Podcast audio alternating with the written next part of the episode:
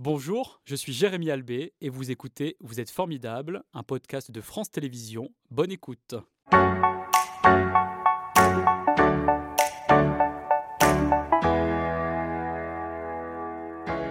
Bonjour Romain, c'est un plaisir de vous accueillir euh, ici dans le studio de Vous êtes formidable. Tout va bien Bonjour, oui, très bien, merci de. C'est ma première, vous le savez ce matin. hein. Et vous aussi, je crois, c'est une première en Une direct. première en direct, en effet. Alors, vous êtes illustrateur, comme je le disais euh, tout à l'heure, indépendant depuis euh, 2007 à Saint-Maurice-en-Gourgois, euh, dans euh, la Loire. Pourquoi vous avez fait le choix de vous installer au cœur de la nature? Bah, disons que j'ai fait toutes mes études à Saint-Étienne. euh, petit, je suis né à Saint-Étienne, j'ai fait mes études à Saint-Étienne et j'avais envie de, de me rapprocher de la nature. Pas forcément lié au travail, c'était plus une envie personnelle. Et puis j'ai des enfants, j'avais envie de, de les voir grandir euh, plus proche de la nature. Et est-ce que aussi, finalement, cet environnement, il est euh, propice au développement de votre créativité? Alors oui, il est propice, euh, en ce qui me concerne, il est propice à la créativité parce que dans mes sujets, au niveau de- de mes livres jeunesse, j'aborde très souvent le thème de la nature, donc forcément c'est très inspirant euh, pour moi. Et quand vous avez commencé euh, le dessin? Alors le dessin, je, je dessine depuis, euh, je ne pourrais pas dire depuis combien de temps je dessine, je, dessine depuis que je suis tout petit. J'ai fait des études après aux Beaux-Arts à Saint-Étienne où j'ai appris plus, différentes techniques de dessin, etc. Et je me suis lancé dans l'illustration euh, progressivement, mais je dessine euh, depuis tout le temps. Il n'y a pas un jour euh, où je ne dessine pas, je pense. Et votre autoportrait, alors euh, là, c'est un autoportrait récent. se, se- se tirer le portrait comme ça, de cette manière, c'est quelque chose que vous faites depuis longtemps également? Alors, c'était une maison d'édition qui m'avait demandé de, de, de faire mon portrait illustré. Et ça, ça date de quelques, quelques temps. Après, j'aime bien de temps en temps, oui, euh, jouer le, le jeu de, de faire mon autoportrait. Mais c'est plutôt rare parce que vous avez fait le choix, évidemment, euh, d'illustrer pour euh, les enfants. Tout à Euh, fait. pourquoi vous êtes orienté dans cette direction? Ça a été assez progressif. Suite aux Beaux-Arts, je savais que je voulais faire un métier dans la, de, dans- de- de l'ordre de, la création. J'ai toujours été aussi intéressé par la musique. Mais euh, euh, je pense que je suis venu progressivement vers l'illustration jeunesse, peut-être aussi parce que j'ai gardé une âme d'enfant. euh, et je trouve que avec les enfants, on peut aborder plein de sujets, plein de thèmes. Il y a très, très, en fait, on se rend compte qu'il y a très très peu de limites. On peut aborder Le spectre est assez large. oui, oui, oui. Mm. Et, euh, il suffit de trouver les, les- les bonnes façons de faire, les bons mots euh, et les, bons, les bonnes illustrations. Alors là, on vous voit dans votre atelier. Quelles sont les techniques que vous utilisez? Alors, elles sont assez variées. Je sais qu'il y a des illustrateurs qui utilisent à peu près toujours les mêmes techniques dans leurs albums. Moi, c'est pas vraiment mon cas. Il y a quand même toujours, euh, disons que le fil, rouge, c'est qu'il y a toujours un mélange d'outils traditionnels et d'outils numériques, mais le curseur n'est pas toujours le même selon les, euh, albums. Si je vais, travailler, sur un album euh, qui demande quelque chose de feutré, j'utiliserai plutôt le crayon. si c'est vraiment selon les, sujets. Est-ce que le dessin, c'est le prolongement finalement de vos pensées, de vos convictions? Ah bah oui, je- pense que de toute façon, quand on fait un métier créatif, forcément, on donne une part de soi dans, dans, son, dans son travail. Donc euh, oui, je pourrais dire que, que c'est, c'est, euh, mes convictions, mes pensées se retrouvent dans, dans mes illustrations. euh, oui, oui. Et quels sont les messages alors du coup que vous faites passer? Euh, on parlait de nature tout à l'heure. euh, peut-être que c'est ce qui se retrouve dans tous mes albums, ce, ce lien de, de- de l'homme avec la nature. euh, sans, por- sans forcément être sur le- quelque chose d'écologie, même s'il y y a un livre spécifiquement qui parle d'écologie, qui s'appelle Terrabelle, Mhm. qui est sorti il y a très peu de temps.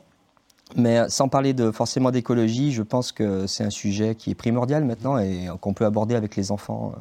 Et le singe roi, par exemple, que je tiens là euh, dans les mains, traduit parfaitement hein, d'ailleurs euh, les thèmes qui vous tiennent à cœur, à savoir à la fois le vivre ensemble et aussi l'égalité euh, entre les hommes. Oui, c'était une manière. euh, c'est un texte de- d'Emma Robert, avec qui je travaille euh, très souvent. Oui, c'est la quatrième collaboration d'ailleurs avec elle. hein. Euh, ce livre était la quatrième Mhm. collaboration, c'est ça. Euh, elle, elle a abordé le thème de la démocratie à travers ce livre, et j'ai trouvé ça très très intéressant de passer par, par les, les singes et par un singe qui, qui veut devenir roi. Et euh, l'enjeu pour moi, ça a, ça a été justement de traiter ce côté euh, un peu anthropomorphique de- Mhm. de- des- singes et de parler finalement d'humain à travers les singes. Et comment se déroule le travail que vous faites avec euh, des auteurs? Parce que voilà, une collaboration évidemment entre l'illustration et l'écrit, ça demande une réflexion. Oui, ça demande une réflexion. Alors souvent, le, le texte est à, à la base de- du projet. Donc là, par exemple, Emma Robert avait écrit un texte. Euh, ensuite, il y a une discussion qui se crée entre l'auteur euh, et l'illustrateur.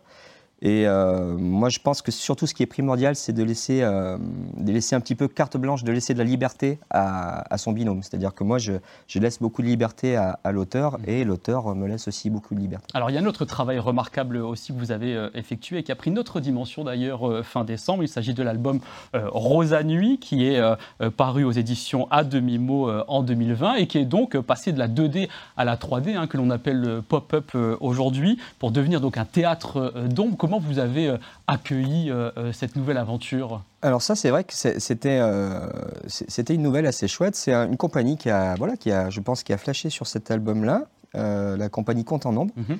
Qui a contacté la maison d'édition et qui a décidé d'en faire, d'en faire un conte. Et un conte théâtral et j'ai trouvé ça très très bien parce que quand, quand il y a des univers artistiques qui se mélangent, je trouve ça toujours intéressant. Alors, on le voit là, hein, effectivement. Voilà, oui, tout à fait. Le principal personnage. Oui, et ça donne une seconde vie à l'album, d'une certaine façon. Donc, euh, je trouve ça toujours très chouette. Et là, euh, pareil, on, a laissé carte blanche à, à la personne qui a, créé ça. Donc vous, vous n'êtes pas intervenu en fait sur euh, ce travail? Non, j'ai transmis mes illustrations, euh, mais je voilà, j'aime qu'on me laisse une liberté dans ma création. Je pense que c'est important aussi de la laisser aux autres. Euh, mhm. donc, Alors des représentations ont d'ailleurs eu lieu hein, fin décembre, accompagnées par l'orchestre de Lausanne. Qu'avez-vous ressenti, même si je sais que vous n'y avez pas participé directement, mais de voir cette traduction comme ça sur scène, c'est une certaine émotion pour vous. C'est une émotion. J'ai vu des mhm. teasers, j'ai vu des choses qui ont été faites. Euh, ça a l'air d'être très beau, en effet. Euh, et puis voilà, c'est vrai que de revoir euh, ces illustrations, voir son travail, le travail qu'on a fait tout seul dans son atelier, de le voir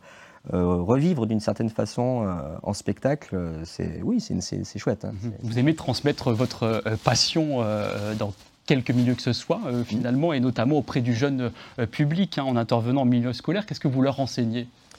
Alors, je ne sais pas si on peut parler vraiment d'enseignement, mais euh, disons que j'enseigne, j'aborde quelques techniques, mais en général, j'arrive, je transmets, voilà. Mhm. J'arrive dans les écoles euh, sur euh, une demi-journée et souvent c'est lié à un album. Donc là, j'ai un album qui va sortir prochainement. Je construis un atelier autour et j'interviens dans, dans, dans, les écoles pour faire des ateliers. Des fois, on évoque, par exemple, sur le Saint-Geois, on a évoqué le thème de la démocratie avec les enfants, donc ça permet aussi de parler de certains sujets. Et puis après, il y a le, il y a le côté pratique. Hein, Mais est-ce qu'à l'heure du tout numérique, parce qu'effectivement les enfants sont de plus en plus sur les euh, écrans, le dessin suscite encore un intérêt chez eux?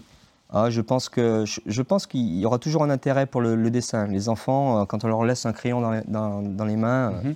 Voilà, on voit qu'ils sont souvent très très créatifs. Et je, je, pense que c'est pas. On, oppose souvent le numérique à toute forme de création, comme on disait la tablette va, va, mettre fin au livre. Euh, finalement, on se rend compte que non. Euh, c'est des choses qui sont complémentaires. Euh, les enfants, au niveau du dessin, je pense que ça sera toujours quelque chose qui sera important pour eux. On l'espère. En décembre dernier, vous êtes aussi intervenu en milieu carcéral, c'était à, Rouen. que vous, vous, a permis finalement cette expérience de partager en fait l'illustration auprès des détenus? C'était une nouvelle expérience pour moi. C'est vrai que j'ai l'habitude justement d'intervenir avec des publics jeunesse. Euh, c'était très très fort. C'était une, expérience très forte parce que euh, l'association Lire pour en sortir, euh, je trouve qu'ils font des choses formidables avec les détenus. Mhm.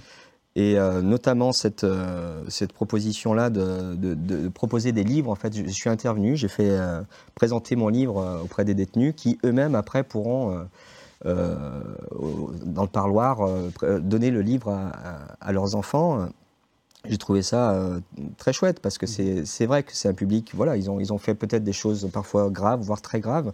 Ça reste des humains qui ont, qui ont besoin aussi de, de partager des choses, et particulièrement avec leur famille. Quels sont les lieux que vous aimez euh, dans la région et qui vous inspirent d'ailleurs?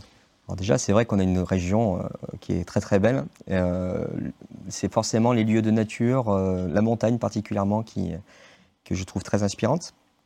Après, je pense que la France, de toute façon, est un pays où il y a, vraiment de très belles choses à voir. Et voilà, donc notre région particulièrement. Et c'est vrai que les paysages, comme vous le disiez il y a quelques instants, euh, notamment euh, de montagne, hein, euh, se retrouvent dans le passage, notamment. Oui. Mhm. Qu'est-ce qui raconte justement cet ouvrage? Alors, c'est pas un ouvrage, le passage, c'est une illustration que, que j'ai réalisée. alors, c'est étrange que vous parliez de cette illustration. C'est une illustration que j'ai réalisée pour la naissance de mon fils. Oui. Donc, que l'on voit là, voilà. avec donc les montagnes en toile de fond. Tout à fait. Et ça raconte un petit peu la notion d'infini. c'est comme l'idée. Alors moi, j'aime beaucoup aborder le thème de de, l'onirisme, de, du rêve. Donc là, c'est comme si on était un petit peu dans un rêve et on peut imaginer aussi que ça peut être, euh, pourquoi pas, une naissance. Mhm. Notre planète Terre est aussi euh, à l'honneur. On parlait d'environnement euh, tout à l'heure. Dans votre premier livre en solo, car tout à l'heure vous évoquiez justement des associations avec des, auteurs, mais là vous l'avez réalisé intégralement avec l'illustration et les textes. Il s'appelle donc Tout ce qui compte, c'est son titre qui vous a permis justement d'exprimer ce besoin d'écrire. Alors oui, c'est une envie que j'ai depuis pas mal de temps. Euh, c'est une première, euh, une première euh, avancée vers l'écriture. et c'est un livre pour les tout petits, c'est un tout carton, c'est les petits formats pour les, pour, les, pour les tout petits. Je ne sais pas si je l'ai là avec moi. non, non, il n'est pas sorti encore. Il n'est pas sorti encore, il est en recherche d'éditeur. Donc, donc vous n'avez pas de maison d'édition pour le moment? Pour l'instant, non. En fait, il devait être édité chez les éditions Diozol, comme c'est écrit ici. Mais euh, cette maison d'édition voilà, a, cessé son activité. son activité. Du coup, ce livre euh, va avoir une nouvelle vie. Et que raconte euh, justement tout ce qui compte?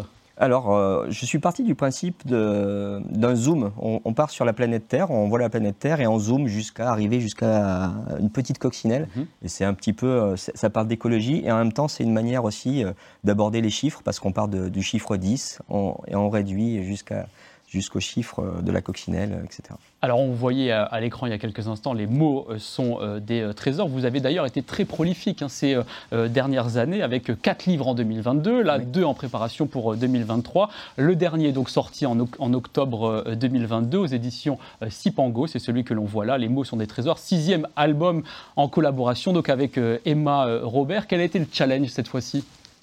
Alors ce livre, euh, il est un petit peu à part par rapport à tous les livres que j'ai fait jusqu'à présent, parce qu'il parle, euh, c'est un livre, c'est une poésie. C'est pas un livre qui raconte une histoire, c'est une poésie. Euh, c'est une poésie, ça parle de, mots, etc. Et moi, il a fallu que que j'exploite cette, cette, partie poétique dans, mes illustrations. C'est pour ça qu'on a des, fois des illustrations qui peuvent même paraître un peu surréalistes, parce qu'on est dans la chambre d'une petite fille et elle va voyager à travers les mots. Et quels sont les mots justement que vous avez euh, mis en lumière alors c'est toutes sortes de mots. on voit rizière, montagne, montagne et désert. Donc là on est sur les paysages. Parfois on va être sur des mots qui sont liés aux papillons. Des fois on va être sur sur euh, sur d'autres choses, sur des couleurs, etc. Donc on est vraiment sur. C'est un texte qui, qui, tient presque de l'aïku euh, japonais, euh, la poésie très très succincte. Et le challenge pour moi a été de de, transmettre ça à travers l'illustration. Et là, cette fois, les dessins sont euh, euh, réalisés au, crayon. Qu'est-ce qui détermine le choix technique que vous faites au moment où vous avez euh, un projet? Eh ben, là, pour le coup, on était dans une, quelque chose de très feutré au niveau de, l'ambiance du, texte. On est dans la chambre d'une petite fille, on est dans son imagination, et je trouvais que la technique du crayon de couleur, qui était assez douce, s'adaptait bien au sujet. Alors j'ai un peu fouiné quand même partout euh, sur les réseaux sociaux pour préparer cette émission et euh, je me suis rendu compte qu'apparemment vous n'avez jamais rencontré en fait Emma Robert. Comment c'est possible de travailler avec elle alors que vous n'avez jamais eu de contact humain? En effet, on, ne s'est jamais vu. Ça, ça va, on, devrait se voir cette année, mais dans un salon. Mais en effet, on s'est jamais vu. Et je pense qu'en fait, on, s'entend très très bien au niveau créatif, mhm. c'est-à-dire que ces textes et mes illustrations, voilà, ça, on voit que ça matche bien.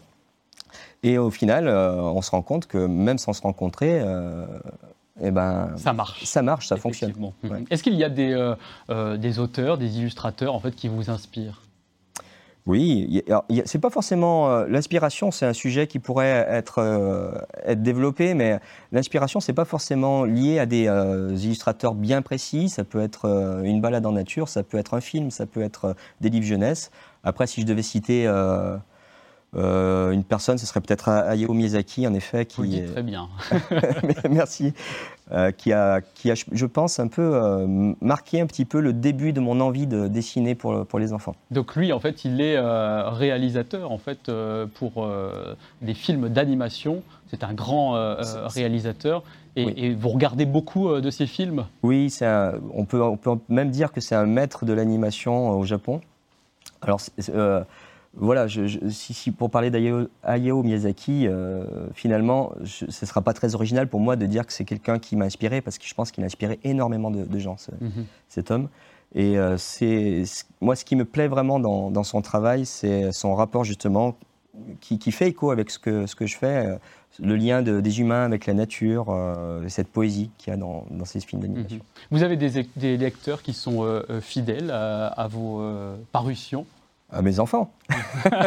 mes enfants. C'est facile, la famille en général. Oui, c'est sûr. Non, mais je, je pense que j'ai des lecteurs fidèles. C'est que c'est compliqué. Euh, un groupe de musique pourra dire oui, j'ai un fan club, etc. Euh, moi, quand vous allez sur les salons, par exemple. Voilà, quand je vais dans les salons, je me rends compte souvent qu'il y a des parents ou des enfants qui viennent, qui, qui me disent j'ai déjà trois de vos livres, j'ai déjà quatre, de vos livres, etc. Euh, du coup, c'est ça qui, me permet de dire que oui, je pense avoir des lecteurs fidèles. J'ai pas un fan club sur Internet. C'était Vous êtes formidable, un podcast de France Télévisions. S'il vous a plu, n'hésitez pas à vous abonner. Vous pouvez également retrouver les replays de l'émission en vidéo sur France.tv.